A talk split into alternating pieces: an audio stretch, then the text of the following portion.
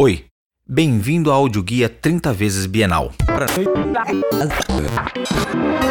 Vida e arte estão intimamente ligadas na obra de Cláudia Andujar.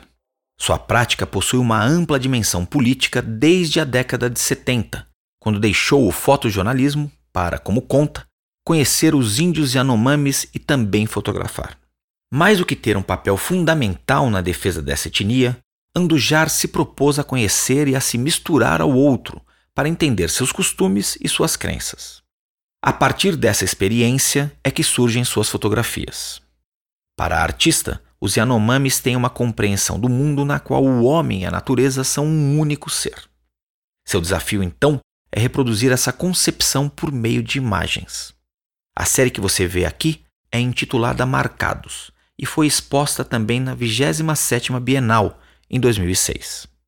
Nela vemos, por um lado, indivíduos fragilizados pela condição de vida que lhes é imposta, e por outro, rostos que encaram a câmera expressando sua identidade. As fotografias de Andujar parecem sugerir que a sobrevivência se dá pela afirmação da cultura, do orgulho de pertencer a um grupo e pela preservação da identidade.